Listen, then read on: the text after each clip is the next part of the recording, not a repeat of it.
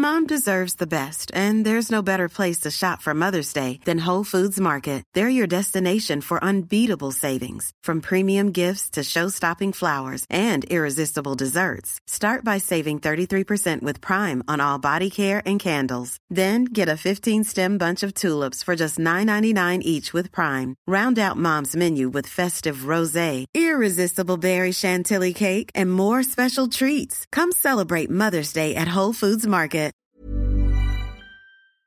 Bonsoir, bonjour, bon après-midi à tous et bienvenue dans ce nouvel épisode d'Histoire de succès, le podcast où des personnes viennent vous raconter tous les jeudis matin leur parcours vers leur succès. À l'heure du confinement, déconfinement, Histoire de succès continue et moi je continue à faire des interviews à distance malgré le déconfinement.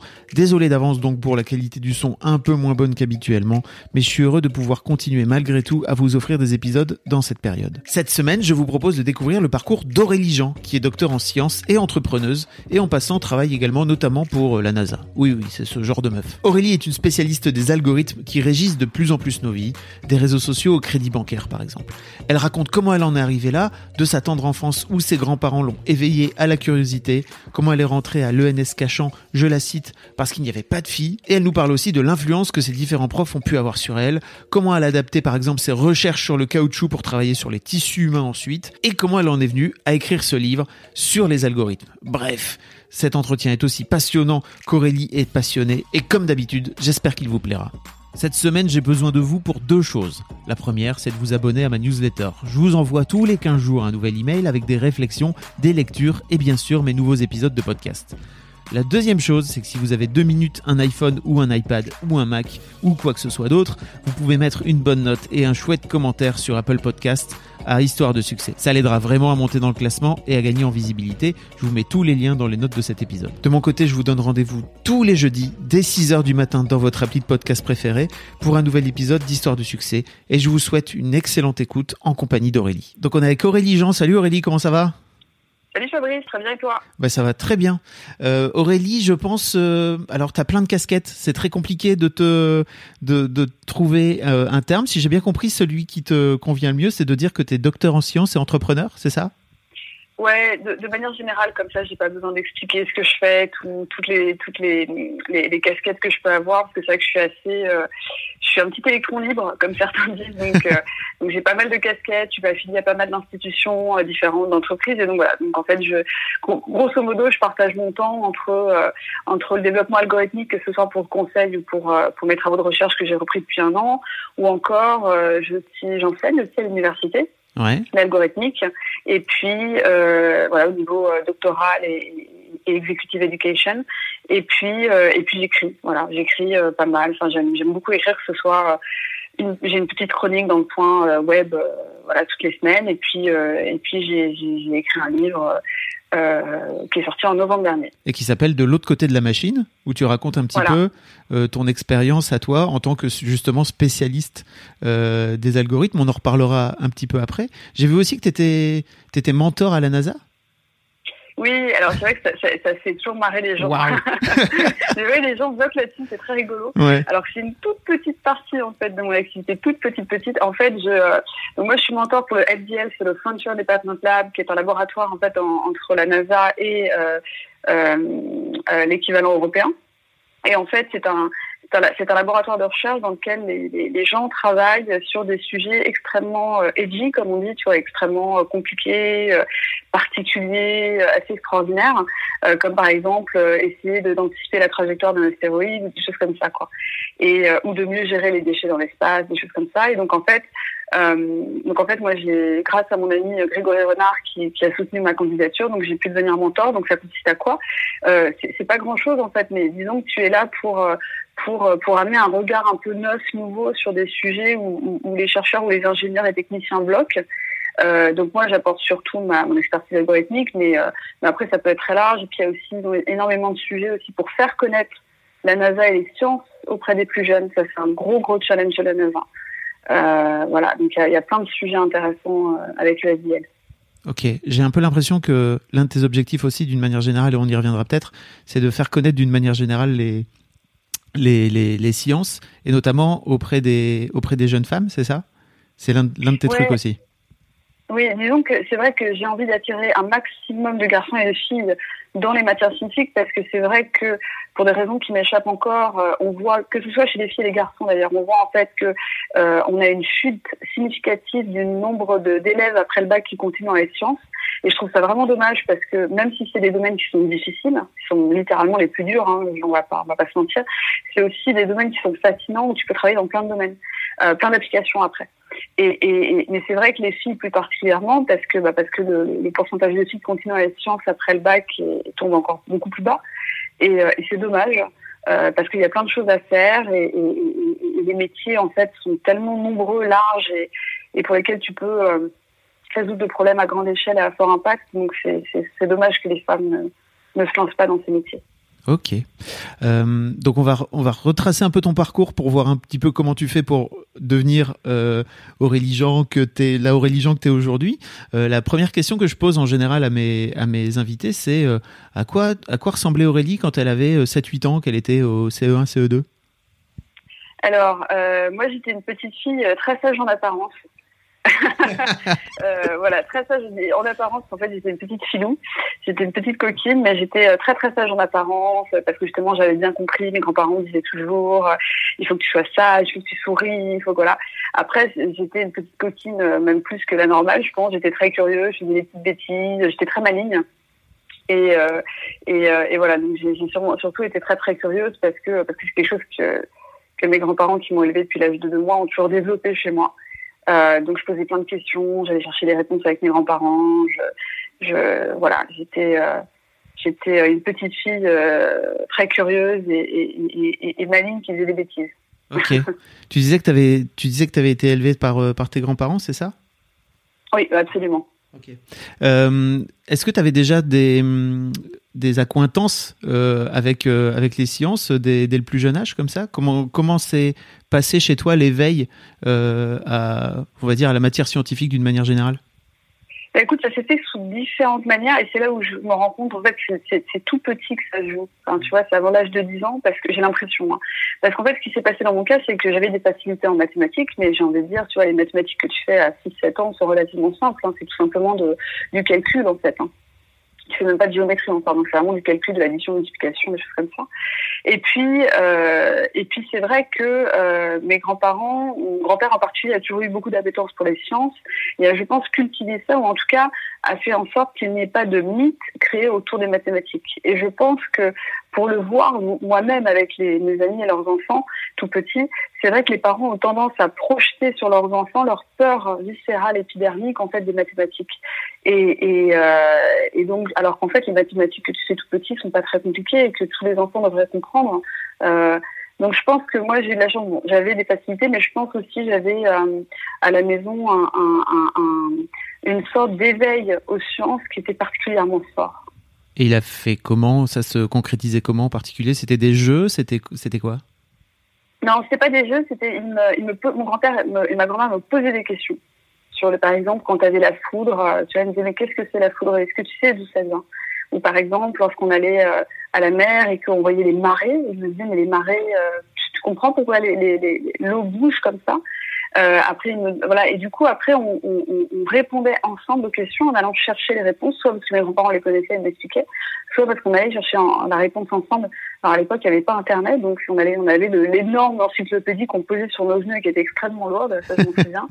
Euh, voilà, donc c'était, c'est plus un éveil, c'est-à-dire que j'étais pas forcément initiée à des choses compliquées en sciences mais j'étais initiée à un questionnement et du coup à une euh, comment on pourrait dire ça un conditionnement de, pour être à l'aise avec les sciences. Et je pense que c'est c'est pour ça que je pense que ça se joue assez petit quand les quand les quand les enfants quand, enfin à l'âge de, de, l'enfant quoi tu vois quand ils sont euh, avant 10 ans parce que c'est vraiment un âge où je vois les enfants qui peuvent euh, qui sont en train de développer en fait un, un, une peur des sciences et des mathématiques en particulier parce que les sciences c'est large, c'est aussi les sciences de la vie, tu vois. Mhm. Mais mais euh, choses auxquelles aussi j'étais euh, j'étais euh, euh, sensibilisée parce que c'est vrai que bah parce que parce que quand tu vas dans la forêt, bah tu vois, on te, on, t'explique les fleurs, on t'explique comment un arbre fonctionne. Quand t'as un arbre qui a été coupé, bah on te montre pourquoi tu as des cercles dans le tronc de l'arbre. Voilà des choses comme ça et qui je pense sont fondamentales pour l'épanouissement de l'enfant et pour qu'il puisse développer de l'appétence dans, dans les sciences et, et, et, aussi un certain esprit critique. Quoi. Ça, c'est important. Parce que tu es toujours en train de remettre en question ce que tu observes. Donc, c'est bien. C'est un bon cadeau qu'on t'offre en général quand, quand tu finis par savoir faire ça de façon assez naturelle. Quoi. Ouais, je suis complètement d'accord. Complètement d'accord. J'entends bien sur ta petite enfance. Qu'est-ce qui fait que, au fur et à mesure, au collège, au lycée, tu finis par, par comment dire, tu restes un peu dans cette vibe-là aussi, toi, de ton côté, à, à essayer de, de chercher à creuser peut-être par toi-même de plus en plus en grandissant? Comment ça se passe? Bah, écoute, oui, oui, euh, par la force des choses, parce qu'en fait, tu apprends de plus en plus de choses en cours. Moi, je sais que j'ai eu un, gros changement quand je suis au collège, à partir de la quatrième. Je crois que c'est à partir de la quatrième tu fais la physique chimie, je crois. Ouais, c'est ça. Ouais. Je sais plus. Et euh, je me souviens de m'être rendu compte en fait que les mathématiques, tu les utilises en physique chimie, et qu'en fait, la physique chimie sert à faire des choses. Tu vois ce que je veux dire? Et là, j'ai réalisé en fait qu'il y avait aussi un, ça allait beaucoup plus loin que ça en fait.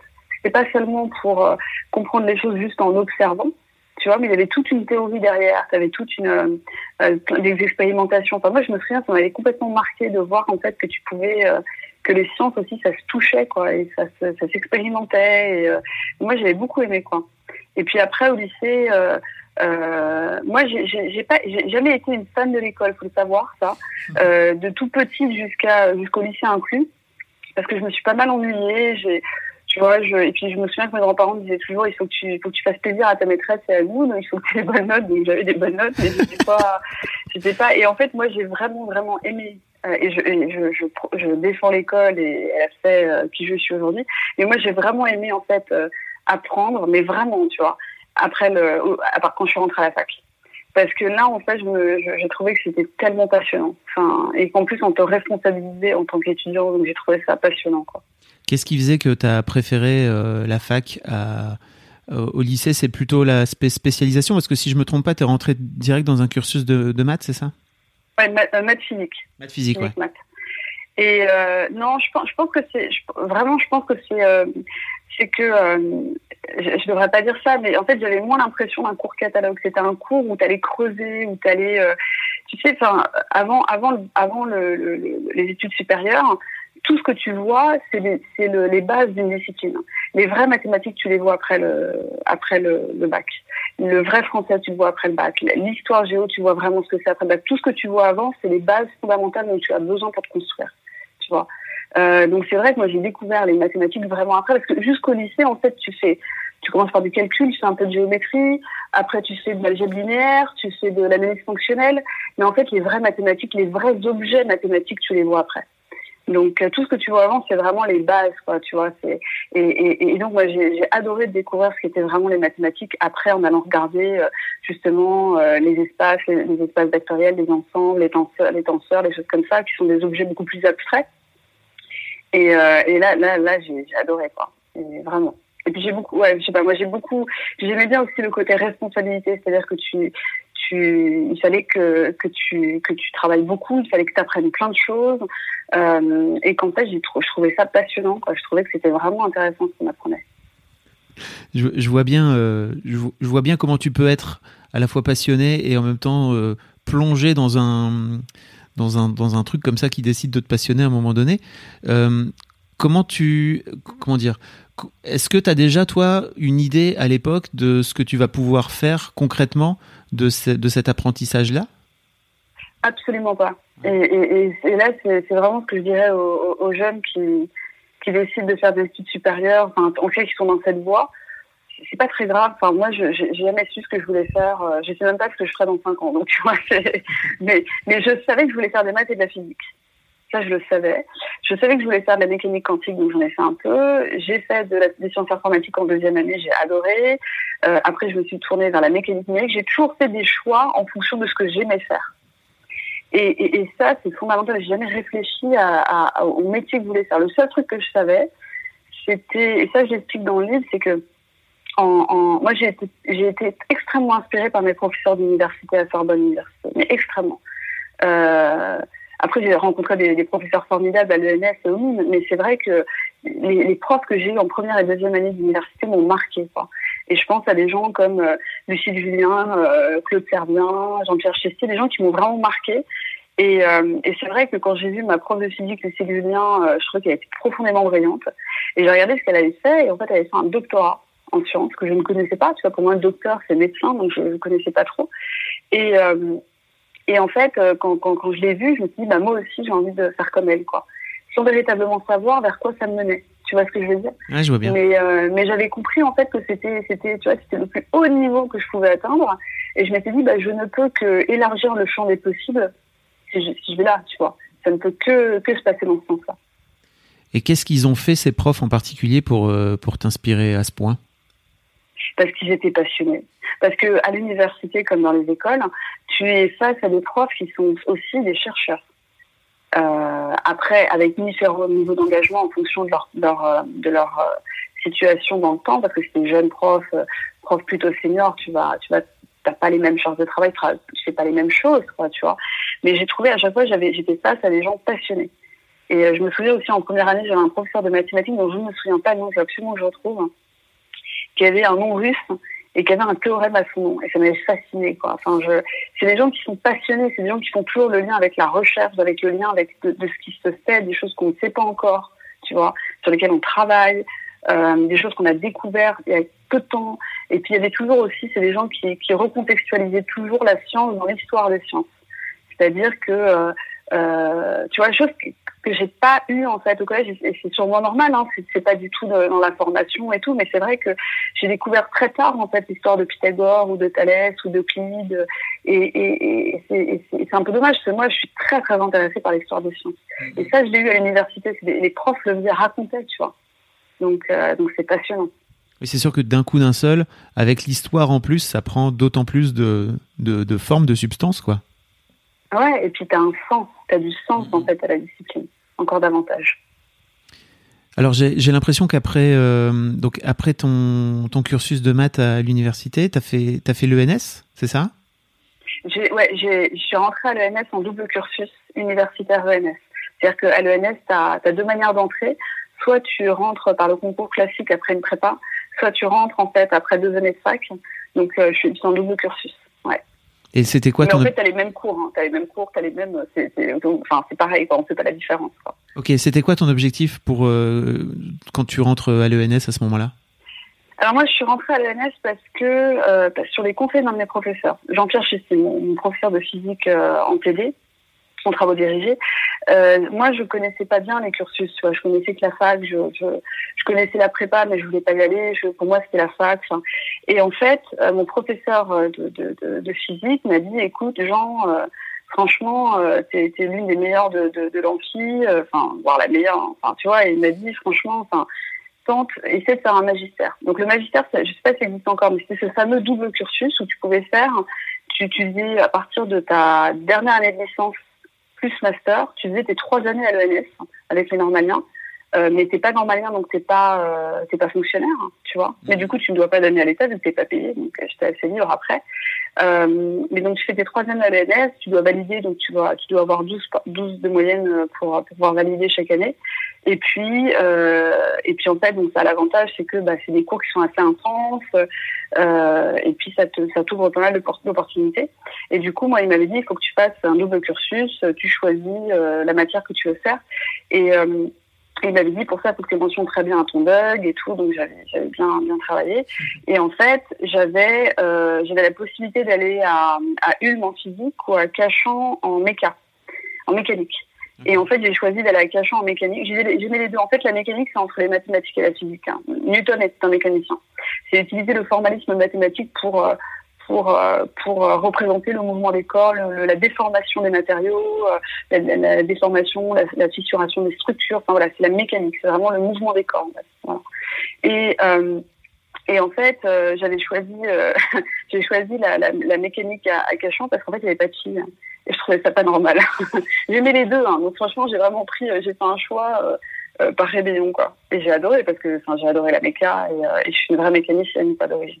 Ok, et ça, alors c'est intéressant ce, choix de dire il n'y a pas de filles, alors je vais y aller. L'un des gros freins, euh, dans les, notamment dans les écoles euh, d'informatique, etc., c'est que comme il n'y a pas de filles, les filles ont tendance à pas y aller. Et toi, tu as plutôt fait le truc inverse, quoi. Ouais, mais en fait, moi, je pense avoir eu beaucoup de chance dans mon éducation. C'est-à-dire que moi, j'ai toujours été une petite rebelle. Et mon grand-père disait toujours, plus, plus tu pousses Aurélie à faire quelque chose, moins elle le fera.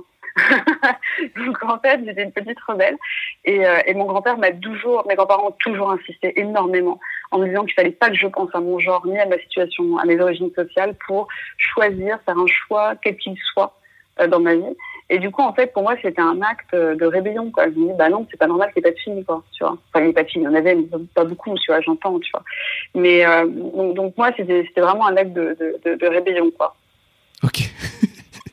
Et comment ça se passe là-bas?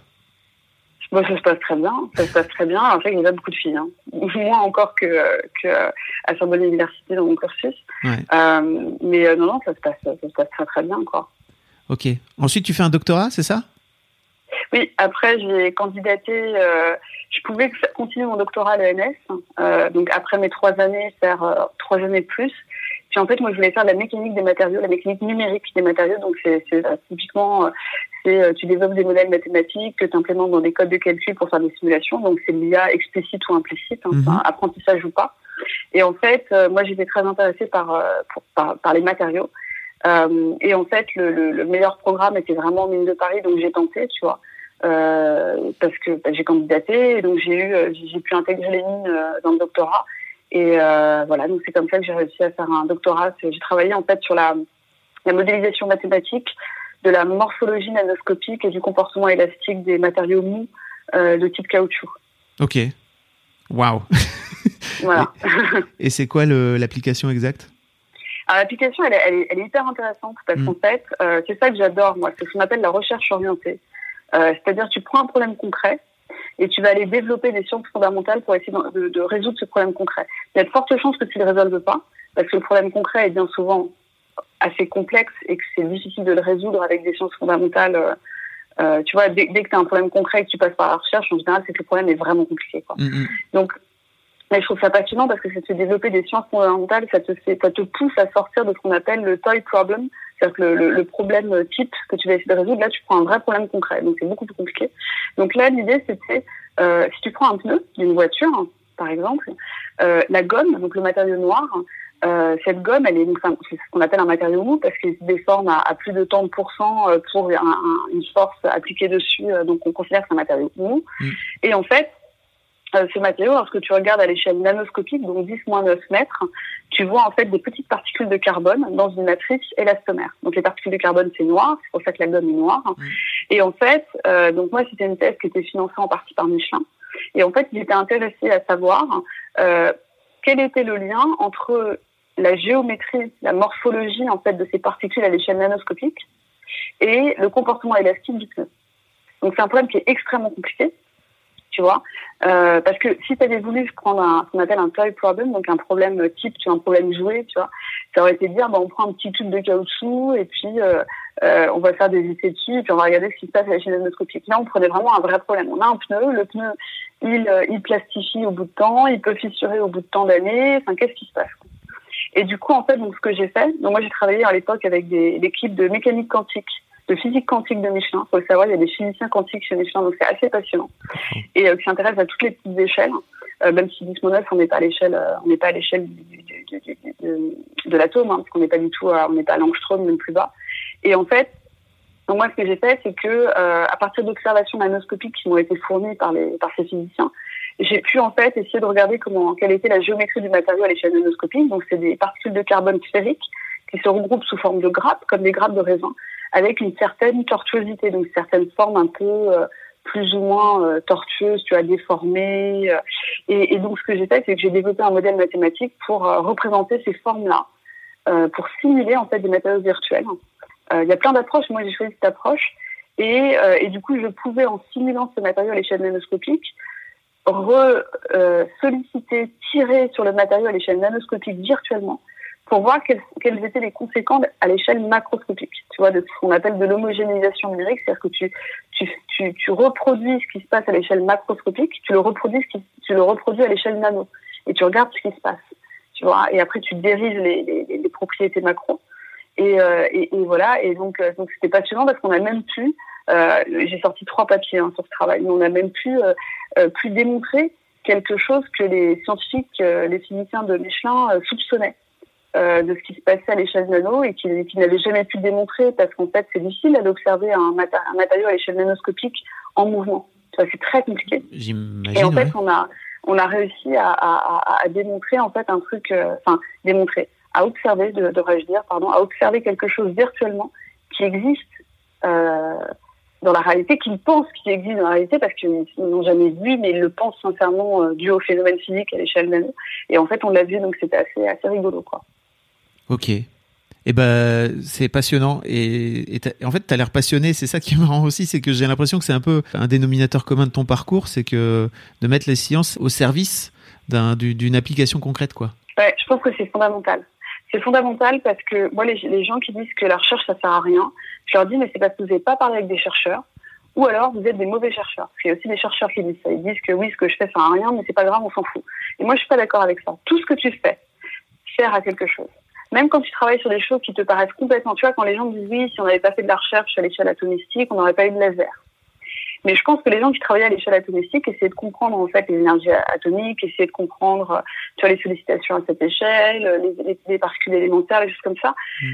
savaient que ça pouvait avoir des, des conséquences. La preuve, c'est que Marie Curie, lorsqu'elle a travaillé sur euh, lorsqu'elle a fait ses travaux de recherche, mm. ce qu'elle avait derrière la tête, c'était justement, par exemple, le traitement de, de, de tumeurs euh, ou euh, tu vois des choses comme ça. Donc, il y a toujours un, un, un objectif qui est souvent irréalisable parce que parce que c'est trop compliqué, mais mais tu sais qu'un jour, tout ce que tu vas faire va contribuer dans le futur à, à résoudre un problème concret. Et c'est ça, et je pense que c'est fondamental parce que c'est une manière d'une part de, de, de, résoudre des problèmes qui sont encore bien plus compliqués. C'est aussi un moyen de, de, de, de raconter une histoire autour de sa recherche, d'expliquer à quoi ça sert, d'inspirer les plus jeunes et de faire que les gens s'intéressent à la recherche. Tout le monde, tu vois. Tous les citoyens s'intéressent à la recherche de qu'est-ce que c'est de faire de la recherche.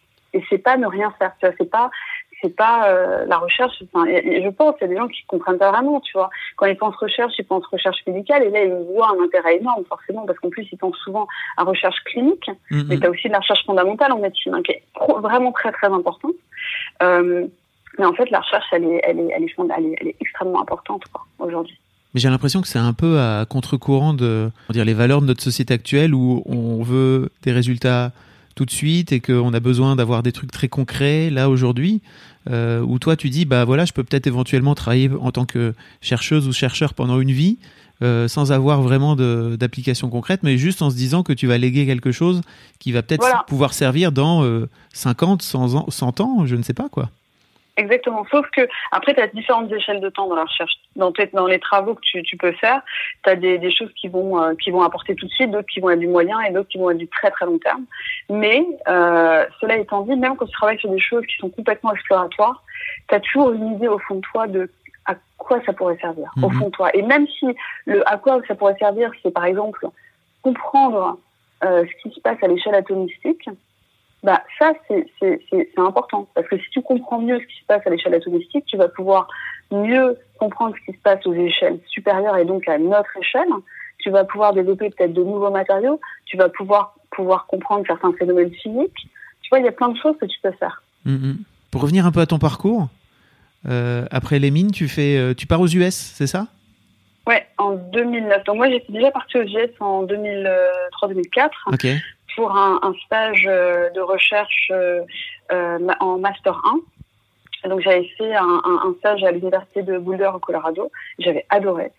Et toujours sur les conseils de mon prof de physique, c'était marrant, qui m'avait dit il faut absolument que tu arrives à partir aux États-Unis, faire un stage ou à l'étranger, tu vois, pour faire un stage de recherche. Et moi, j'avais pas de, j'avais pas de moyens et mes grands-parents pouvaient pas financer. Les, stages, de recherche sont rarement financés contrairement à des stages en entreprise. Et du coup, enfin, surtout à, ce niveau-là, tu vois, en maîtrise, le niveau de maîtrise, donc c'est Master 1. Et donc, j'avais, j'avais réussi à avoir des bourses d'honneur pour partir.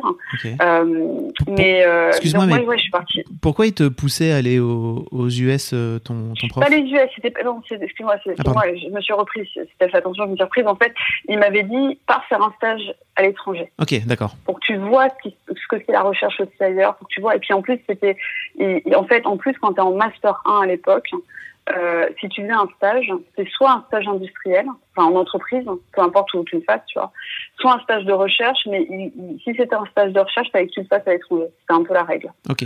Donc lui m'avait dit euh, le faire à l'étranger et, euh, et moi j'avais choisi les États-Unis parce que parce que j'étais déjà très à l'aise en anglais et que et je me voyais vraiment pas aller ailleurs que enfin moi je, je voilà j'étais vraiment attirée par les États-Unis et puis Et puis, euh, donc, c'est pour ça que je m'étais dit, bah, moi, après ma thèse, je, je vais repartir euh, là-bas, mais j'étais, j'étais partie en idée de partir un an, tu vois. Et en fait, je suis restée euh, neuf ans en continu. Et depuis 2018, je vis entre les deux, pour des raisons personnelles. Mais, euh, mais, mais, mais, c'est vrai que c'est, voilà, c'est, j'ai, j'ai adoré, quoi. J'ai d'abord, c'était en 2008, donc c'est la crise, hein, tu vois. Oui, la crise des subprimes, ouais. 2009, de, ouais, 2008, la crise 2009, crise économique aux États-Unis, les, les n'y a pas de job. Enfin, c'est une catastrophe. Quoi. La recherche, elle est pas bien. Enfin, et, euh, et, et, moi, je me dis, bah, je, vais tenter quand même. Et, euh, et, et, en fait, ça a mis du temps, mais j'ai euh, quand même eu, j'ai eu plusieurs propositions. Il y en a une qui m'a beaucoup plu parce qu'en fait, c'était une équipe médicale qui me proposait de venir travailler pour eux pour appliquer mes, modèles au tissu mou mais humain cette fois et au tissu du cœur au muscle cardiaque et à la valve aortique plus particulièrement, aux valves aortiques. Ok. Et, euh, et du coup, et du coup, voilà. Donc, donc tu veux dire, excuse-moi, mais tu veux dire les modèles que, sur lesquels tu avais travaillé sur les pneus, c'est ça? Ouais, exactement. Okay. On pouvait, alors, je, je, les ai travaillés, je les ai modifiés. Il a oui. fallu que je les, je, tu vois, je peux pas les utiliser comme ça, mais en tout cas, la base, la base, elle était, euh, elle était pas pour, pour mettre ça pour ce, pour ce professeur. Il me disait, mais tu sais, moi, quand je vois tes particules de carbone, c'est comme des cellules cardiaques, en fait. Bon, elles se regroupent pas en grappes, ça ne marche pas comme ça, mais il me dit, t'as, t'as deux éléments principaux, principaux dans ton matériau. Dans le muscle cardiaque, t'as plein de choses, mais t'as entre autres des cellules et du collagène, tu vois. Euh, donc il me dit, c'est, c'est, je suis sûre qu'on peut arriver avec ces modèles à essayer de mieux comprendre comment euh, on peut euh, régénérer un tissu euh, du muscle cardiaque en laboratoire pour réparer un muscle malade après un infarctus. Et, euh, et donc c'était à l'université d'État de Pennsylvanie, à State College en Pennsylvanie donc. Et euh, donc voilà, il s'appelait le professeur George Engelmeyer. Donc c'est lui qui m'a donné ma chance. Et, et j'en remercie infiniment. Et, euh, et, et, voilà, et j'ai, j'ai fait deux années extraordinaires, quoi. enfin extrêmement productives.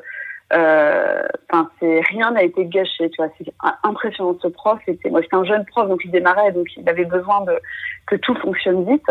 Mais j'étais impressionnée par par l'efficacité de ce professeur, quoi. Impressionnée. Ok.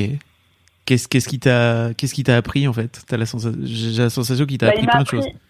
Bah, il m'a appris en fait à chaque fois que dès, quand je fais quelque chose, il faut toujours que ça s'inscrive dans euh, dans une production. C'est-à-dire si je fais un un calcul, c'est réfléchir qu'est-ce que va apporter ce calcul d'une part sur la compréhension, est-ce que je peux l'exploiter dans un papier, est-ce que je peux l'exploiter en conférence, est-ce que tu vois? Euh, donc il est très, tu vois, il était très, euh, ce qui est normal, c'est un jeune prof, donc il fallait absolument qu'il euh, publie, qu'il aille en conférence, et, euh, et donc c'est très, moi j'ai beaucoup aimé. Il m'a appris à écrire un papier aussi. Ça je l'ai pas appris en thèse, c'est-à-dire que j'ai fait trois papiers en thèse et, et je les ai fait un peu, pas, c'est pas facile, tu vois. Et, et, et en fait moi j'ai vraiment appris à écrire euh, un papier scientifique euh, grâce au professeur George Engelmeyer et plus tard au MIT grâce au professeur Raoul Radowitzki, euh, qui sont deux profs qui m'ont vraiment appris à écrire. Quoi. Okay. À écrire, euh, voilà, autant pr comment présenter des résultats scientifiques, comment attirer un maximum de gens à lire ce que tu écris, comment raconter une histoire autour de ton du problème que tu as à résoudre. Voilà, ils m'ont ils m'ont beaucoup beaucoup euh, beaucoup appris. Ok, j'allais te demander c'est quoi exactement la parce que c'est une question de nous, mais c'est quoi exactement les, les spécificités d'un d'un papier scientifique comme ça? Tu, tu, disais notamment le fait de raconter une histoire, c'est ça? Ouais, en fait, il y, y, a plusieurs manières de voir. Je te dis ça parce que j'ai longtemps résumé des papiers, de, donc relu des papiers scientifiques pour des journaux. Tu sais, tu dois relire les papiers de tes pairs, tu vois. Tu, ouais. tu relis anonymement et tu évalues en fait la, la, la, la, la voilà si l'étude est bonne, voilà. Et c'est vrai que, en fait, euh, moi j'avais appris à écrire un papier euh, avant qui était euh, très factuel tu présentes le problème, tu les méthodologies, les résultats, conclusions, voilà. Et en fait, c'est pas très marrant à écrire un papier comme ça. et surtout, c'est pas très fun à lire, tu ouais. vois. Et, euh, et j'en ai lu beaucoup des papiers comme ça aussi. C'est ça que je, tu vois, ça me. Et en fait, moi, mes, mes profs m'ont appris plusieurs choses. Ils m'ont appris à, euh, à commencer à écrire le papier pendant que je faisais mes calculs, parce qu'ils me disaient si tu écris ton papier une fois que tu as fait tous tes calculs, t'as pas assez de recul sur ton papier lui-même. Mhm. Mm -hmm. Si tu écris ton papier pendant que tu fais tes calculs, tu vas, ça va te donner plein d'idées aussi sur les calculs à réaliser en plus pour pouvoir alimenter davantage ton papier. Donc en fait, j'ai appris ça. Et c'est vrai que le papier à la fin est assez différent, il est beaucoup plus argumenté. La deuxième chose que j'ai appris, comme tu l'as dit, c'est raconter une histoire. Alors c'est quelque chose qui est, qui est pas forcément très bien vu dans notre culture parce que euh, parce que c'est du storytelling. Hein. Mais moi, je trouve que c'est fondamental. C'est fondamental pour deux choses c'est d'une part, donc raconter l'histoire, c'est euh, dans mon cas, par exemple, quand les gens me demandent qu'est-ce que tu as fait en, à Penn State euh, en recherche, je dis bah moi j'ai travaillé sur l'amélioration d'une technique de croissance, de génération, de régénération d'un tissu de muscle cardiaque en laboratoire.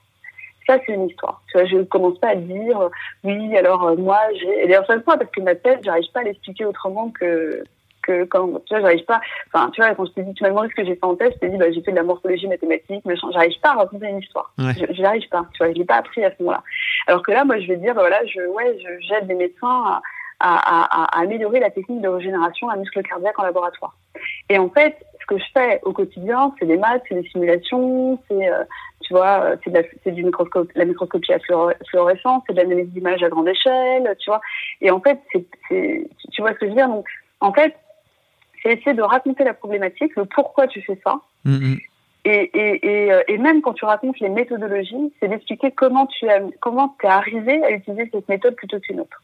Tu vois Donc c'est vraiment, et, je trouve que c'est fondamental parce que ça rend ton papier beaucoup plus euh, agréable à écrire et à lire. Et puis, euh, et puis c'est bête, mais moi c'est un truc que j'ai réutilisé, alors toujours grâce à mes profs, hein, euh, dans mes cours en fait.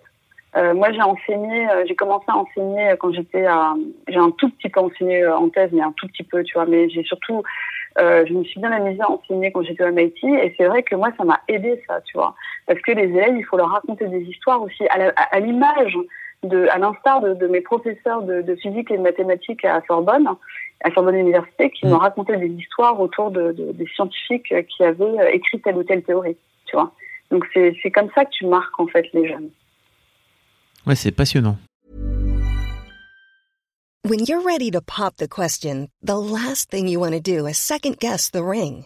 At BlueNile.com, you can design a one-of-a-kind ring with the ease and convenience of shopping online. Choose your diamond and setting. When you find the one, you'll get it delivered right to your door. Go to Bluenile.com and use promo code LISTEN to get $50 off your purchase of $500 or more. That's code LISTEN at Bluenile.com for $50 off your purchase. Bluenile.com, code LISTEN. Et, euh, et, c'est intéressant en fait de se dire, est-ce que tu penses qu'aujourd'hui cette, euh, cette technique-là euh, est arrivée en France depuis le temps ou euh, alors c'est difficile à, à je, je, je, je, pourrais pas faire de généralité parce que je, je pense que ça dépend vraiment d'un prof. Ça dépend des profs, ouais. Ouais, je pense. Euh, parce que moi, je connais plein de chercheurs qui le font vraiment très bien. Euh, après, je ne pourrais pas faire de généralité parce que je connais pas, je, je connais plus le milieu recherche quand même euh, américain. Mais c'est vrai que tu as, quand même des gens, tu vois, en France qui sont souvent les plus grands storytellers en sciences, sont aussi de grands vulgarisateurs. Et je, je déteste ce mot vulgarisateur, vulgarisation, parce que c'est un mot qui est pas joli, il y a vulgaire dedans. Tu vois, et je comprends pas pourquoi on utilise ce mot. euh, moi, j'aime bien démocratisation. Enfin, et tu vois, je pense par exemple au professeur Étienne Klein, qui, est, euh, donc, qui dirige un laboratoire au CEA, au commissariat d'énergie atomique, et c'est euh, et c'est un grand physicien, et c'est un grand, grand, grand vulgarisateur. Il a fait plein de livres pour comprendre. Moi, je, lis ces livres depuis l'adolescence. Et, et c'est grâce à des gens comme Étienne Klein qu'on va pouvoir déclencher des vocations chez les plus jeunes. Moi, j'en suis persuadée. Quoi. ou, ou comme toi oui, oui. non, mais parce que tu as aussi une façon de raconter ton histoire qui est hyper intéressante et, et je pense euh, et je pense aussi inspirante. C'est c'est pour ça. Enfin, c'est l'une des raisons pour lesquelles je voulais t'avoir euh, je voulais t'avoir dans, dans dans mon podcast. En fait, c'est que je pense que ce discours-là gagne à être euh, gagne à être connu. L'un des trucs qui me, qui me fascine aussi chez toi, c'est que euh, donc tu as fait tout ce parcours euh, de recherche, etc. Et en fait, si je me trompe pas, il y a un moment donné où tu atterris euh, dans une application plus concrète chez Bloomberg pour ah faire des algorithmes, mais là pour la finance cette fois-ci. Oui. En fait, c'était au bout de au bout de sept ans de recherche dans le, dans le domaine médical, parce que quand j'étais au MIT, je travaillais aussi dans le domaine médical. J'ai continué sur le cœur, cette fois sur les valves euh, arctique et euh, j'ai travaillé sur, sur le, le, cerveau et aussi sur l'os spongieux. Et en fait, euh, au bout de sept ans, moi, j'ai, j'ai euh, bon, ma dernière au MIT, j'ai adoré mes années au MIT, j'ai adoré mes années de recherche, mais c'est que la, la, dernière année, j'ai passé plus de temps à écrire des proposals pour avoir de l'argent qu'à faire de la recherche moi-même. Ah, je, oui. ça, je commençais un peu à tourner en rond, donc j'avais besoin de faire autre chose. Euh, et euh, j'avais candidaté pour avoir un poste de prof. J'ai eu deux offres que j'ai déclinées parce que c'était dans, dans, des endroits aux États-Unis où je me voyais pas. Tu vois, je voulais vraiment être dans des grosses villes, quoi. Euh, donc c'est voilà, donc je me, j'ai préféré, je préférais pas prendre. Et donc c'est vraiment des raisons personnelles. Et puis mm. après, c'est marrant parce que quand j'ai commencé à me dire qu'est-ce que je veux faire, j'aimerais bien changer, toucher à autre chose. Et au même moment, tu vois, Bloomberg m'a chassé pour. Enfin, j'avais été chassée par plein de boîtes en fait. Enfin, des, euh, il y avait, euh, il y avait quoi? Il y avait euh, Two Sigma, Blackstone, Bloomberg, Google, Facebook, tu vois? Et en fait, et en fait, moi j'avais, donc j'ai passé, j'étais très intéressée par Bloomberg parce que parce que je trouvais ça intéressant le, le, domaine financier économique. Euh, et, et, moi, j'aurais bien dit, moi, je connais rien du tout à la finance. Tu vois, mais c'est pas grave. Hein. Enfin, ça, vous allez apprendre. tu vois? Et donc, j'ai passé les entretiens. Donc les entretiens, c'est comme dans toutes les boîtes euh, tech, en fait, à des... parce que Bloomberg, les gens pensent que c'est un journal, tu vois, un média, mais c'est avant tout 80% de leurs revenus viennent en fait du, du de, de tout ce qu'ils font euh, côté data financière, algorithmique, modèle, tu vois. Donc c'est vraiment ce qu'ils vendent en fait, ils vendent des mhm. logiciels, tu vois. Ils vendent un logiciel en l'occurrence. Et, euh, et du coup, euh, moi j'ai passé les entretiens, donc c'est typique, hein, tu vois, t'as les entretiens de maths, t'as les entretiens de code, enfin c'est vraiment que des entretiens euh, assez assez challenging. Et puis j'ai eu le dernier entretien qui était une journée, entre autres, hein, une journée sur place où en fait je démarre le matin avec un problème à résoudre. Et à la fin de la journée, il faut que j'ai écrit un algo, que je le présente, que je l'ai implémenté, que je l'ai testé et que j'explique pourquoi cet algo est bien. Et, euh, et en fait, qu'à l'issue de, ce, de, ce, de cet exercice, en fait, bah, j'ai été retenue. Et, euh, et voilà, et du coup, c'est comme ça que je suis partie à Bloomberg. Et c'est très rigolo parce que euh, donc je suis restée presque deux ans là-bas. J'ai d'abord travaillé dans l'équipe d'equity, donc travaillé sur sur, la, sur les marchés publics, donc la bourse. Pour aller euh, essayer de caractériser le meilleur consensus des analystes financiers qui font des estimations sur euh, sur l'évolution des, stocks. Et puis après, j'ai travaillé en fait dans, l'équipe de Key Insight, où en fait l'idée c'était de développer des modèles qui allaient capter les signaux faibles dans les flux de données officielles économiques et financières pour aller, entre autres, euh, alerter le journaliste économique et financier d'un changement inhabituel ou en tout cas qui avait été vu dans le passé. Donc y a aussi de, de l'apprentissage dans tout ça pour aller voir ce qui se passe dans le passé. Et puis euh, je, je, il y avait de la génération, donc je générais un petit article, un titre, une phrase pour pour mettre la news tout de suite dans le logiciel, tu vois, pour que les gens puissent la lire. Euh, okay. et, et, et, voilà. Donc voilà. Donc c'était c'était très très rigolo. Et c'est vrai que c'était très différent. Euh, je me suis, je vais pas te mentir, moi je me suis très vite ennuyée aussi. Ouais. Parce que, euh, et, je remercie beaucoup mes managers. J'ai eu deux managers formidables. T'es resté, Ryan T'es resté combien de temps Pardon. T'es resté, euh, es resté moi, un an presque, presque deux ans. Ok, d'accord. Et, euh, et c'est vrai qu'au bout de, de, de, au bout de trois mois, ils m'ont donné un énorme projet. J'ai adoré où je, je devais, euh, tu vois, j'étais en charge avec euh, avec deux trois autres personnes d'aller euh, réécrire tout le code propre à, à l'analyse des marchés. Donc là, on s'est vraiment marré. C'était vraiment okay. chouette. Mais après, c'est vrai qu'on a eu. Euh, après, je me suis vraiment ennuyée parce que, tu vois, ils, avaient, ils avaient un peu atténué le projet. Après, c'est là où j'étais dans l'équipe de Keysight. Mais en fait, quand tu passes du MIT où tu as 11 projets en parallèle, ce qui est beaucoup trop, hein, enfin, je, je dis pas, hein, un truc où en fait, tu as des projets les uns derrière les autres. Moi, je me suis pas mal ennuyée en, à un moment donné. Et c'est vrai que je, je, remercie mes managers, Ryan Flannery et Arvin Michel, parce qu'en fait, ils ont tous les deux, ils m'ont énormément soutenu, quoi, tu vois. Et, euh, et, et quand je leur ai dit, tu vois, que je m'ennuyais et que moi j'avais besoin de, j'avais besoin parce que j'avais, entre temps, j'avais monté ma boîte, j'avais pas dit ça aussi, okay. avec euh, qui avait été validée par Bloomberg, tu vois, donc je, je pouvais tout faire sauf euh, travailler pour des banques, des fonds d'investissement, parce que normal, tu vois, pour des questions de conflit d'intérêt. Ouais. Et euh, donc c'est une boîte de conseil. Et en fait, euh, et en fait, moi je me dis, bah, il faut que je me lance, tu vois, il faut que, faut que, faut que je, je fasse cette boîte, il faut que je me lance à fond. Et, euh, et, en fait, ils m'ont hyper soutenu, quoi. Et, et, et, je les ai adorés. Et, euh, euh, d'ailleurs, j'ai revu Arvind, dès qu'il passe par Paris, il, il, il m'appelle, on se prend un café. Et, et, voilà, il est très fier. Et c'est des gens formidables, quoi. Vraiment, ils m'ont beaucoup appris. Ils t'ont. Est-ce que tu as la sensation qu'ils ont, qu'ils t'ont aussi peut-être libéré aussi quelque part? De quel sens?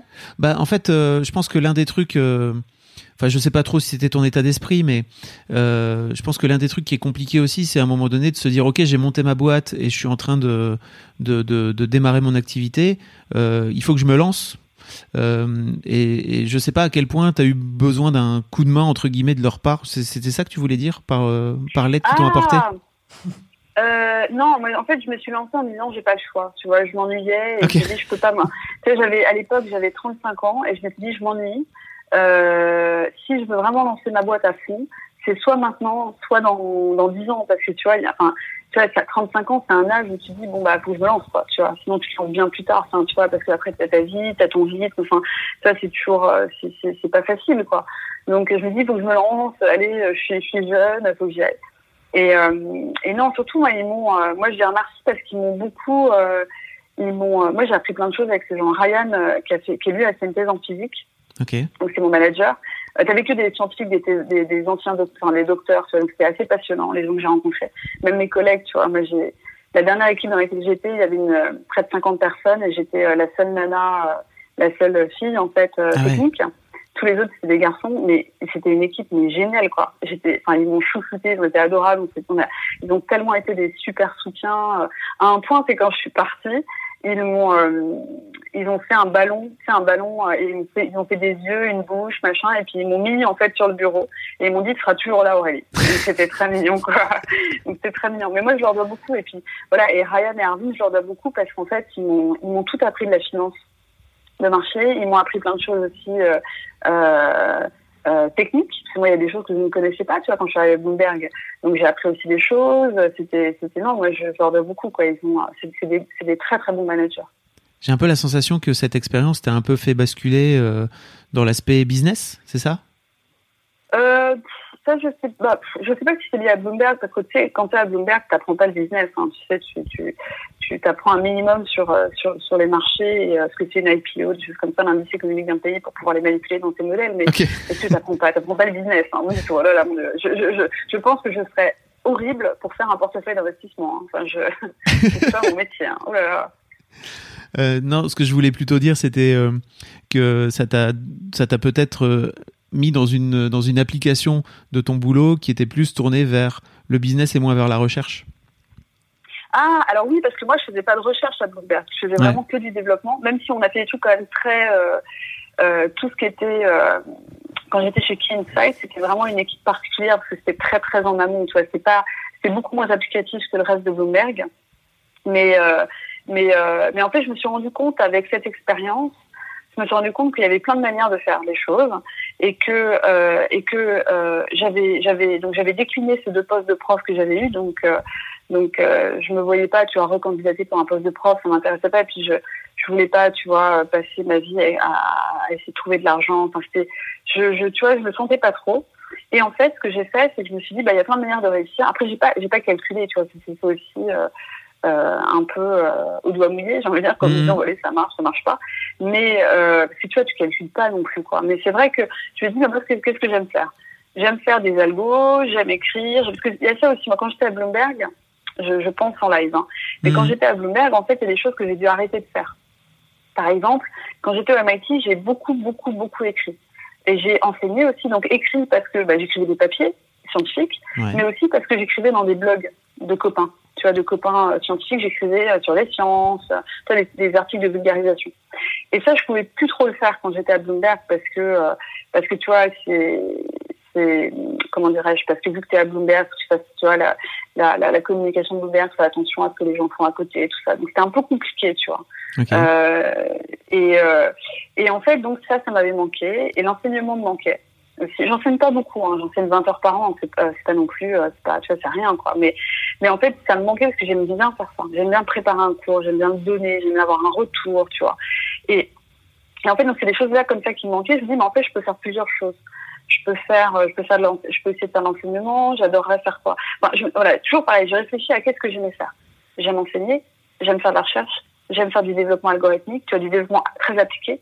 Euh, j'aime écrire et en fait euh, donc la recherche j'ai mis beaucoup plus de temps à réactiver hein. ça fait seulement euh, tu vois un an moins d'un an que je me suis remise. Et donc c'est parce que bah, parce que euh, parce que ça te fait pas gagner d'argent. Donc c'est c'est un peu le truc que tu mets à la fin lorsque tu dois te, te lancer. Et puis euh, et puis euh, et puis c'est vrai que euh, après le conseil bah, ça a très bien marché assez vite. Tu vois au bout de six mois j'ai eu des bonnes missions. J'avais déjà une première mission à New York. Et puis, et puis l'enseignement, j'ai commencé. Euh, attends, j'ai j'ai quitté Bloomberg en octobre 2017. J'ai commencé au printemps 2018. J'avais mon premier cours. Ok. Tu vois, donc en fait, après, tu vois, mais j'ai pas vraiment calculé. Tu vois, si tu m'avais dit, bah tiens, euh, comment t'as fait pour arriver à, à, à faire ce que tu fais aujourd'hui? En fait, j'ai surtout fait. Je sais que c'est naïf, hein, je m'excuse, hein, mais mais j'ai vraiment fait je, je fais les choses parce que je les aime en fait, tu vois. Que moi, non, c'est pas naïf. Et, c'est marrant. et tu vois, et, non, mais c'est marrant parce que moi, à l'époque, je me souviens que euh, les gens, tu vois, que je croisais, je leur dis, bah, j'ai envie de faire, j'ai envie de faire de l'enseignement, j'ai envie de faire l'archi, j'ai envie de faire du conseil, j'ai envie d'écrire. Les gens me disent, bah non, tu peux pas tout faire. Mm, mm. Dis, bah si, je peux tout faire. tu vois? Et, euh, et, et ça m'aurait, en fait, ça me, ça me, ça m'a fait, ça m'a fait un peu mal, tu vois, de devoir arrêter d'enseigner et d'écrire quand je suis arrivée à Bloomberg. Et je pense que, tu vois, j'ai pas envie de faire que de l'enseignement. Mhm. J'ai pas envie de faire que écrire, j'ai pas envie de faire que de la recherche, j'ai pas envie de faire que du développement algorithmique en conseil, j'ai pas envie, tu vois. Mais j'ai envie de faire un petit peu de tout. Voilà. Et ça, c'est quelque chose, j'ai envie de le garder parce que c'est comme ça que je m'épanouis, en fait. Tu vois.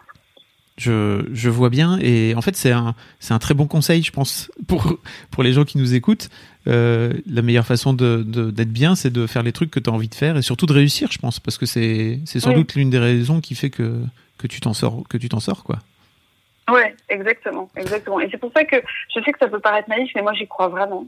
Mais c'est pas naïf hein, pour fait- moi Faut, voilà, faut vraiment réfléchir à ce que on aime faire. Tu vois, faut pas réfléchir à ce que les gens attendent de toi. Faut pas, parce que en toute objectivité, tu pourrais me dire, bah attends, Alice, t'étais au MIT, euh, les gens attendaient toi que tu restes. Attends, t'étais à Bloomberg, euh, dans un super poste à New York, t'es super bien payé, les gens attendent que tu restes. Faut pas réfléchir comme ça, en fait. Faut réfléchir à ce que toi tu aimes, tu vois? Et, euh, et pour moi, c'est vachement important, ça. Que t'es libre, du coup. ouais ouais et t'avais pas la sensation que et t'avais pas comment dire t'avais pas de pression de la part de tes pairs euh, justement qui te disaient mais euh, faut pas que tu bouges de là en fait une fois que tu y es au MIT faut faut que tu y, tu y restes c'est prestigieux Alors, etc Non, parce que tous les gens, euh, moi, j'ai, tous les gens que j'écoutais, c'était des gens que j'appréciais, qui étaient des amis aussi, tu vois. Mhm. Que ce soit mes, mes pairs au MIT, que ce soit mes collègues à Bloomberg. Tu vois, mes- mes managers, ils voulaient pas que je parte parce qu'ils voulaient que je reste pour eux. Mais en fait, ils m'ont dit, mais faut que tu partes parce qu'en fait, tu vas pas, tu vas t'ennuyer et Mhm. qu'on va te perdre de toute façon. tu vois. Donc, euh, donc en fait, j'ai trouvé, j'ai trouvé que c'était vachement sain. Tu vois. Et oui, j'ai rencontré deux, trois personnes qui m'ont dit, mais non, mais tu vas pas quitter Bloomberg. Ce, ce n'étaient pas des amis, hein, je, te, je précise. Ouais. Euh, tu vois, qui m'ont dit, mais tu vas pas quitter Bloomberg, euh, tu te rends pas compte, t'as la chance que t'as, il y a combien de personnes qui veulent avoir ce poste. Et je pense que ces personnes-là, euh, bah, d'ailleurs, euh, je ne les ai jamais recroisées, tu vois, parce que je pense que c'est pas bien de dire ça. Il faut pas faire les choses en fonction de euh, ce qu'on attend de toi ou, en fonction d'un certain euh, consensus objectif. Non, non, non, tu fais les choses parce que tu, les- aimes. Et puis moi aussi, pour des raisons extrêmement personnelles, euh, ce qui m'a aussi fait passer le, cap, c'est que j'avais quelqu'un dans ma famille euh, qui, était, est tombé malade et dont je voulais m'occuper, je voulais être proche. Donc c'est ça aussi qui m'a qui m'a fait dire voilà, je, de, moi j'avais les papiers euh, américains, donc je pouvais euh, aller euh, voyager comme je voulais. Je me dis bah je vais passer la moitié du temps en France pour pour être avec cette personne et, et, et je, je sais pas, je savais pas comment ça allait tourner, tu vois. Je me suis dit bah je sais pas, mais on va y arriver. ok Je sais pas ce que je vais faire, je sais pas comment ça va fonctionner. Et tu vois, et aujourd'hui, quand je vois comment ça fonctionne, je me dis, bah, c'est bien, j'ai réussi. Je sais pas comment j'ai fait, mais ça a marché. voilà. Parce que tu as suivi tes tripes, j'ai un peu l'impression. euh, donc- Exactement, ouais, ouais. Et c'est ce que j'explique, euh, tu verras dans la conclusion de mon livre. hein. C'est la dernière phrase que je dis, c'est-à-dire que euh, l'algorithmique, tout l'aspect rationnel, moi je suis très très rationnelle, tu vois, j'essaie toujours de trouver une relation, une, une relation de cause à effet, une raison aux choses. Et en fait, euh, j'ai réellement écouté mon cœur le jour où j'ai euh, où j'ai où j'ai quitté Bloomberg et que je me suis dit il faut que je me lance et que faut que j'habite entre les deux pays parce qu'en fait c'était pas rationnel en fait c'était Mm. vraiment euh, de, quoi j'ai besoin aujourd'hui. J'ai besoin d'être proche de cette personne de ma famille et j'ai besoin d'être libre intellectuellement de pouvoir faire ce que je veux et euh, voilà. Et, je le dis à la fin je dis bah moi je m'en suis il faut aussi écouter son cœur et moi je ne l'ai appris que récemment. Et bah bravo. et c'est ça aussi qui t'incite à, donc écrire ce livre, parce que effectivement, de, de la part euh, d'une euh, d'une scientifique, si tu veux, on se dirait pas, bah euh, tiens, let's go, mets-toi mets-toi devant ton ordinateur et écris un bouquin, notamment un bouquin sur sur ton rapport, enfin sur d'une manière générale, ton rapport toi en tant que femme autour des algorithmes et de ce que et de ce que les algorithmes peuvent apporter à la société. C'est ça qui, t'incite à te lancer aujourd'hui, à l'époque? Alors, alors pour, reprendre un peu la genèse du livre, moi jamais j'aurais cru que j'allais écrire un livre. Tu vois, je, je, ça faisait pas partie des trucs de tiens j'ai envie j'aime écrire un livre. Non, parce que je savais pas ce que c'était. J'avais écrit que des articles, donc très Ouais. différent. Et, euh, et en fait, c'est euh, ce qui s'est passé, c'est que j'ai rencontré donc Gaspard Koenig. Euh, à l'époque, j'étais toujours aux États-Unis. C'était en octobre 2017, donc je le rencontre. j'étais j'étais passée j'étais de passage pendant deux semaines à Paris et euh, pour une conférence organisée par le Point et en fait euh, je le rencontre euh, à une table ronde et après on déjeune ensemble ça se passe bien il me parle en fait de son prochain prochain livre sur l'IA qui est d'ailleurs sorti un peu avant le mien tu vois qui s'appelle la fin de l'individu et, et, et en fait il me parle de voilà de l'IA, des gens qu'il devrait rencontrer. Moi, j'ai dit, bah, je connaissais des gens aux États-Unis, je les mis en contact, tout ça.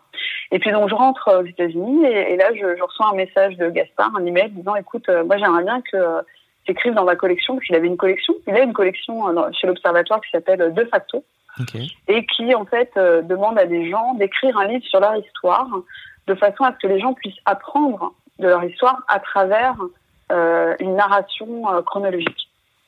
Et donc, et donc du coup, euh, il me dit, ouais, j'aimerais bien que tu parles en fait de, de, des algorithmes, de comment tu les as appris, comment tu les as appliqués, les questionnements que tu en as eu, et puis euh, d'avoir plus une réflexion contemporaine de ce que tu vois aujourd'hui et de d'où on va, où on va. Et, euh, du coup, moi, j'ai fait des tests. Alors, des tests, ça veut dire quoi? Ça veut dire que je lui ai donné un plan, je lui ai écrit une introduction, un chapitre, et de là, Gaspard, ça a mis, ça a mis longtemps, hein, ça a mis six mois avant que je signe le contrat, parce que moi, j'avais pas écrit de livre. Donc, il m'a, dit, bah non, ça va pas du tout, c'est pas comme ça qu'on écrit un livre. Il m'a dit, je vais t'expliquer. Donc, il m'a, voilà, il m'a expliqué au début, euh, et euh, il m'a dit, bah non, faut pas faire ça comme ça, il faut faire ça comme ci, machin. Et du coup, je lui ai réécrit, tu vois, l'introduction, je lui ai refait un plan et je lui ai fait un, chapitre, et il m'a dit, c'est bon, bingo, on y va. Du coup, il a présenté ça à la maison d'édition, ça a été validé, j'ai signé le contrat, euh, il y a deux ans exactement. Et puis, et puis donc me voilà partie. Euh, il fallait que je, voilà, j'ai rendu le manuscrit un an et demi après. Et, euh, et le livre est sorti trois mois après que j'ai rendu mon, manuscrit. Donc voilà. Et, et, et c'est vrai que j'ai pris énormément de plaisir à l'écrire parce que parce que je trouvais ça rigolo de que j'aimais beaucoup l'idée de les gens vont apprendre ce qu'est un algorithme en suivant mon histoire dans mon propre apprentissage. Mm-hmm. Et d'ailleurs, même au début, tu vois, le lecteur est amené, s'il le souhaite, à écrire à la main l'algorithme que moi-même j'ai écrit à la main à 19 ans pour la première fois. Tu vois. Hmm. Et, et, pour moi, c'était important que le lecteur ait la possibilité de le faire avec moi. Et, euh, et euh, donc voilà, donc je trouvais ça euh, très rigolo à faire. Et, et, et, euh, et, voilà, et puis je suis vraiment contente parce que, en fait, moi, je l'ai fait au départ pour expliquer ce que c'était et, pour, euh, pour développer l'esprit critique des gens par rapport à cette science, parce que c'est une science, l'algorithmique, l'intelligence artificielle, mais en fait, l'IA, derrière, tu as des algos et de la data, hein, donc c'est ça qu'il faut dire. Et puis, euh, et puis voilà, c'est ensemble que les gens comprennent, se posent des questions, euh, euh, que ça déclenche des vocations aussi, mais, mais, mon but premier, c'était vraiment expliquer. Et puis, en fait, je me suis rendu compte que euh, le livre a eu un énorme impact auprès des, des, des adolescents et des parents qui l'avaient du coup acheté pour leurs enfants. Et, euh, et, et, moi, j'ai eu plein, plein, plein de messages d'adolescents disant que euh, bah, ça leur avait donné confiance, tu vois, pour continuer dans les sciences, ça leur donnait envie de continuer, ça leur donnait envie de faire des sciences informatiques. Ça Et je me suis dit, waouh, c'est génial, parce que j'avais pas prévu ça, en fait, tu vois. Donc, c'est vraiment chouette. C'est vrai, tu l'avais pas prévu? Non, du tout. Moi, Pour moi, c'était vraiment, j'explique. Ouais, ouais. Oui, tu pensais pas que ça pourrait servir d'inspiration, c'est ça? Non, oui, parce que je me dis, un livre, je sais pas, je l'avais pas vu comme ça pour moi. Alors maintenant, ça paraît évident, tu vois, mais, mais euh, à posteriori, tu peux toujours dire, oui, j'avais très bien vu. Mais en fait, non, moi, je pas vu du tout, quoi. Tu vois, moi, c'est vraiment expliquer, quoi. Expliquer, tout simplement. Et euh, maintenant, parce que je pense que tu racontes une histoire, et pour moi, en plus, il y a un truc euh, qui, qui est fondamental aujourd'hui, c'est qu'on a de plus en plus d'algorithmes dans nos vies, on va en avoir de plus en plus, euh, ne serait-ce que bah, tu, tu, tu prends plein de tu prends plein d'exemples mais euh, tu parles aussi du, du, du biais que peuvent avoir les algorithmes et notamment euh, à quel point les algorithmes peuvent être euh, peuvent être sexistes en tout cas parce qu'ils reproduisent ils reproduisent l'air de rien le sexisme que de la société quoi c'est passionnant mhm. ce, sujet bah écoute moi j'ai trouvé ça alors pour moi c'est vraiment le fil le fil conducteur du livre hein. c'est le biais algorithmique et, et j'explique bien dans le livre, tu vois, que, que, que l'algorithme n'est pas sexiste, n'est pas coupable, tu vois. Oui. Il, il, il, il traduit une forme, une forme de sexisme euh, qu'on avait cru disparu, mais qui en fait existe toujours dans notre société. Euh, sexisme ou tout autre préjugé, stéréotype qu'on a en fait au fond de nous. Euh, et c'est ça que j'essaie d'expliquer dans le livre. J'essaie d'expliquer qu'on a tous des biais cognitifs. Moi, la première, et je l'explique, je donne des exemples dans le livre, et puis je dis, bah voilà, bah, ces biais, ils peuvent être transmis aux choses qu'on conçoit. Ça peut être un dessin, un texte, un objet, et ça peut être aussi un algorithme. Et, et pour moi, c'était vraiment important parce que Euh, moi, la première fois que j'ai parlé de biais algorithmique, c'était en, bah, justement en octobre 2017, quand je suis venue faire cette conférence, la petite conférence hein, au point. Et, euh, et personne n'en parlait à l'époque. Mais mmh. alors que tu vois, dans nos domaines, ça fait longtemps qu'on en parle. Tu vois, il y a plein de gens qui bossent dessus. Et, et, et en fait, et donc les gens ne connaissaient pas. Et, donc je m'étais, et en fait, avec le livre, je me suis rendu compte que ça a touché encore beaucoup plus de gens. Tu vois, et que et qu'en fait maintenant les gens, euh, même s'ils savent pas forcément te dire ce qu'est un biais algorithmique, parce qu'ils n'ont pas lu mon livre, mais au moins ils pourront dire ah oui j'ai entendu parler, ah oui il y a un truc, oui, je vois algorithme sexiste, ils pensent à des choses quand même, ils ont des, choses qui, leur sortent, qui viennent comme ça, tu vois. Et surtout pour moi, enfin alors euh, là c'est le le fondateur de Mademoiselle et qui a, qui a des médias derrière, c'est qu'il y a un truc euh, fou. C'est, je me suis rendu compte là ces dernières années que les gens passaient de plus en plus euh, par, comment dire, lisaient de plus en plus leurs médias par les réseaux sociaux. Et qu'en fait, de ce fait-là, leur lecture euh, et leur consommation d'une manière générale, alors ça peut, ça marche aussi sur YouTube, hein, euh, avec le système de recommandation, etc. De ce fait-là, leur euh, leur recommandation est de plus en plus euh, conditionnée parce que Facebook a décidé de te pousser en avant à un moment donné, ou parce que YouTube euh, s'est dit tiens euh, cette personne a regardé euh, X vidéos avec des chats, donc en fait je vais plus lui balancer que des vidéos avec des chats et comme ça il va plus jamais sortir de son de sa bulle. ça je trouve aussi que c'est c'est assez fou et je pense que ça en, de, en tant qu'il faudrait le dire le plus possible aux utilisateurs en fait. C'est faites attention à ça aussi parce que tu, finis par rester dans ta bulle et que les algorithmes ont décidé de, de, de choisir quoi en fait, c'est là où, tu vois, moi, je, je, au lieu de dire aux gens attention, parce que c'est très difficile de faire attention à quelque chose où tu comprends pas. Oui. Tu vois. Il faut, c'est pour ça, c'est pareil avec un enfant. Quand tu as un enfant, euh, tu vois, pour pas qu'il brûle, tu veux pas qu'il touche au four, tu dis touche pas. Fais attention. Mais en fait, l'enfant, il comprend pas. Si tu commences à expliquer que c'est chaud, que tu vois, là, là, tu rentres dans un processus intelligent. Et donc, du coup, c'est ce que, c'est, je pense que c'est la même chose pour les réseaux sociaux. Mm. Dire que les réseaux sociaux nous enferment dans des bulles et que c'est mal et que faut faire attention, je pense que ça va pas faire que les gens vont changer de comportement. Je pense que le seul moyen de l'expliquer, de faire que ça change, c'est, alors il y a plein de raisons, mais en tout cas à l'échelle individuelle, auprès des utilisateurs, euh, parce qu'on sait qu'on peut faire des choses auprès des, des acteurs, mais auprès des utilisateurs, on peut leur expliquer comment fonctionnent des algorithmes de catégorisation donc ces algorithmes en fait qui créent littéralement ce que tu as dit là, des, clusters, des bulles d'individus en fonction en, fonction de l'usage qu'ils ont de ces réseaux sociaux. Et en fait tu les mets dans des classes. Et, après en fait l'idée c'est que dans, dans, un individu qui appartient à une classe ressemble à tous les autres individus de cette classe. Et donc va pouvoir on va, davantage lui donner du contenu de ces gens-là euh, de façon à le, à le, rester dans sa, à le laisser dans sa zone de confort et qu'il puisse du coup consommer encore davantage. Euh, donc ça, je pense, que tu peux expliquer simplement aux gens comment ça fonctionne un algo de catégorisation, c'est que des stats, mais sans rentrer dans les, équations statistiques, c'est pas le but. Hein.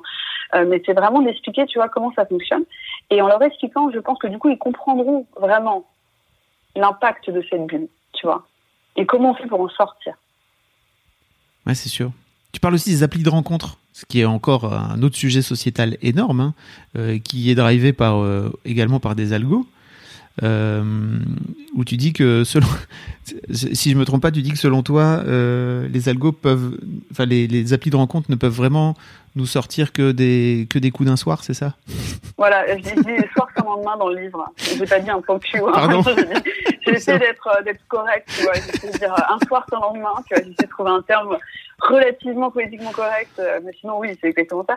Mais non, mais en fait, et ça ne veut pas dire que tu peux pas sortir avec quelqu'un que tu auras rencontré sur une appli de rencontre, parce que la réalité, c'est que euh, quand tu mets deux personnes, tu les fais se rencontrer et que euh, tu as un biais initialement où tu dis, bah tiens, euh, je match avec cette personne, donc forcément la personne va, va, va peut-être plus te plaire parce que tu, on t'aura dit que cette personne est bien pour toi. Mais bon, mais et on connaît aussi des gens qui se sont mariés, ils se sont rencontrés sur ces ah apps, et ça ne jamais devenir un biais de confirmation. Il y en a plein, mais oui. Mais en fait, ce que je dis, c'est que quand tu regardes, enfin moi je les connais pas ces algos, tu vois, mais je devine un peu ce qui se passe. Et en fait, Qu'est-ce que tu veux qu'ils fassent C'est quand même, les, les algos, ils fonctionnent sur des données. Qu'est-ce qu'il y a comme données dans une appli de rencontre? Il n'y a pas grand-chose. Tu as des données explicites sur le profil de la personne et le profil de la personne qu'elle recherche. Et puis après, tu as des données d'usage. Les données d'usage, ça se limite profondément à j'aime ou j'aime pas. C'est-à-dire le type de personne que tu aimes, le type de profil que tu n'aimes pas. Mhm. Et à partir de là, en fait, c'est pareil. Si on va te proposer des gens euh, euh, que tu vas davantage aimer ou pas, mais en fait, quand tu regardes les critères, c'est quand même des critères relativement simples. C'est le physique, c'est euh, une phrase, c'est, tu vois, c'est pas, je, je, dis assez assez ouvertement, mais je veux dire, euh, ce qui te plaît quand tu recherches le grand amour entre guillemets, tu vois, c'est c'est pas de savoir s'il aime faire du sport, si il sait faire un selfie, et s'il sait, faire la cuisine, quoi. ce que tu recherches, c'est davantage, tu vois, une sensibilité émotionnelle, intellectuelle, tu vois, des choses comme ça. Et donc en fait, tu vois, et d'ailleurs je le dis dans le bouquin, je dis une, une, des meilleures apps de rencontre, c'est LinkedIn. Tu vois, et c'est connu, hein. Enfin, pourquoi? Parce que parce que LinkedIn, si tu veux, c'est vachement plus subtil, quoi. Tu vois. Et pourtant, c'est super mal vu de draguer sur LinkedIn, d'une manière générale. Ouais, franchement, euh, bah, dis donc, euh, moi je connais plein de gens qui se sont rencontrés sur LinkedIn. Hein. euh... Donc tu vois, c'est intéressant. Voilà, c'est ça. Ok. Euh, écoute, euh, dernière chose dont je voulais euh, parler avec toi, c'est l'un des projets que tu que tu sors là. alors si je me trompe pas, si, si mon si mon planning est respecté, ça sort ce, ça sort le jeudi où ce podcast sortira. oui, tu sors un tu sors un essai, c'est ça? Oui, alors je sors un, petit essai dans la collection et après point d'interrogation de ma maison d'édition, donc qui est l'Observatoire. Donc l'Observatoire a demandé à, à plus d'une vingtaine d'auteurs, je crois, d'écrire sur la crise actuelle et l'après, sous leur propre euh, angle, prisme et, et, ensemble de compétences. Donc, tu as autant des philosophes, des économistes, des scientifiques, des philosophes, enfin, des, des... voilà, tu un peu tout. Et, et, donc moi, mon, le, donc j'ai fait un petit essai qui s'appelle l'apprentissage c'est la force et la force, c'est la force pardon, l'apprentissage c'est la force. Et c'est donc un essai euh, où je m'appuie le fil conducteur, c'est les sciences, et en particulier ce qu'on appelle la méthode scientifique, qui est une méthode qui permet d'apprendre, de découvrir, de comprendre, et qui s'appuie sur quatre piliers, l'expérimentation, l'observation, le raisonnement logique et la théorie, et d'expliquer en fait euh, comment, avec cette crise, on a appris, on apprend, euh, et ce qu'il faut retenir, et surtout que tout le monde apprend, que ce soit à l'échelle individuelle, à l'échelle d'une entreprise et à l'échelle de l'État. L'État aussi doit apprendre de, de ce qui s'est passé. Et j'aborde autant hein, le sujet forcément de l'esprit critique et de la confiance envers les sciences et les scientifiques que euh, euh, et, et l'esprit critique était quelque chose de très très important parce qu'il a été fortement euh, abîmé avec euh, avec ce confinement et, et, euh, la crise actuelle. Donc c'est une double double effet. Et puis et puis aussi tous les aspects, euh, tu vois, de, de, ce que je vois à ma petite échelle, euh, de voilà, du fonctionnement des entreprises, de comment les choses se sont réorganisées, euh, d'aller chercher de nouvelles compétences chez chacun d'entre nous, d'aller faire que de tout bois et du coup de travailler différemment, euh, etc., etc. Aussi de mettre en, en exergue les relations d'interdépendance entre les gens, etc., euh, etc. Donc c'est vraiment c'est pour ça que j'ai appelé ça l'apprentissage fait la force, parce que moi je crois énormément à l'éducation et à l'apprentissage. C'est pour ça que j'ai mis apprentissage, parce qu'on apprend toute sa vie. Euh, et, voilà, et donc vraiment il y a ce, fil conducteur qui, est la méthode scientifique pour apprendre. Et qu'est-ce qu'on a appris, comment on doit apprendre et comment on doit continuer à garder ça, ces réflexes d'apprentissage pour la suite, pour euh, continuer à, à, capitaliser sur notre apprentissage, parce qu'on va devenir beaucoup plus fort en fait, individuellement et collectivement. Bah Aurélie, merci beaucoup. Bah, merci à toi. Je, je, je mettrai euh, tous les liens pour euh, alors effectivement euh, ah, gentil, se procurer tes, tes, ouvrages, te suivre également sur sur Twitter où tu es, euh, es assez active euh, pour suivre un petit peu ta, comment dire, ton, ton parcours et ton actualité. Euh, en tout cas, un grand, grand merci d'avoir de, de, de, d'avoir partagé ton parcours comme ça. C'est hyper inspirant. Vraiment, merci beaucoup. Bah, je te remercie infiniment, vraiment, Fabrice. Et puis, eh bien, à bientôt. bah oui, à très vite. Et puis, force à toi pour le déconfinement et tout ça et tout ça. ouais, ouais. et bon courage à toi et merci pour tout ce que tu fais. Merci aussi. À plus. À plus.